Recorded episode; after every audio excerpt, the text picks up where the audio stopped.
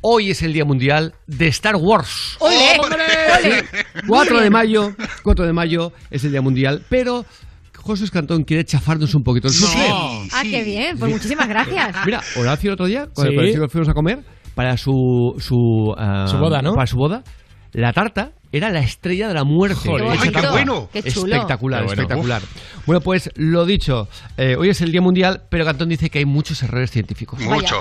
Hace mucho tiempo, en una galaxia muy muy lejana, la saga de ciencia ficción iniciada con la Guerra de las Galaxias en 1977 por George Lucas catapultó a Luke Skywalker, Han Solo y la princesa Leia a verdaderos mitos del género.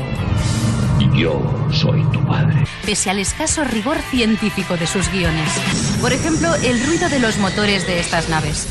No dejamos de oírlo, pero eso es imposible porque el sonido no se propaga en el vacío del espacio.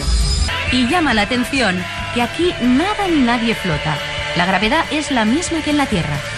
Y más fallos. La perfección de la trayectoria descrita por los rayos láser que en la película se desplazan a menor velocidad que la luz y dejan un trazo claramente visible.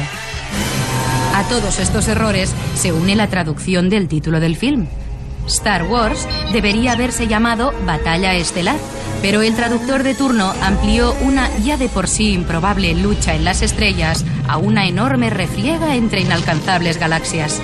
Muy interesante esto, ¿eh? Oye, dile a tu amiga que se ha estado ella ahí en el espacio para saber Eso, todo. eso, ¿vale? ¿vale? Que no nos chafe la guitarra. Dice que tiene un primo que ha subido ahí. Sí, sí, Sí, sí. sí, sí. ¿Qué Pero, nos queda como referente científico del cine? ¿Harry Potter? Exacto, Rubén. pero qué lista es mi niña.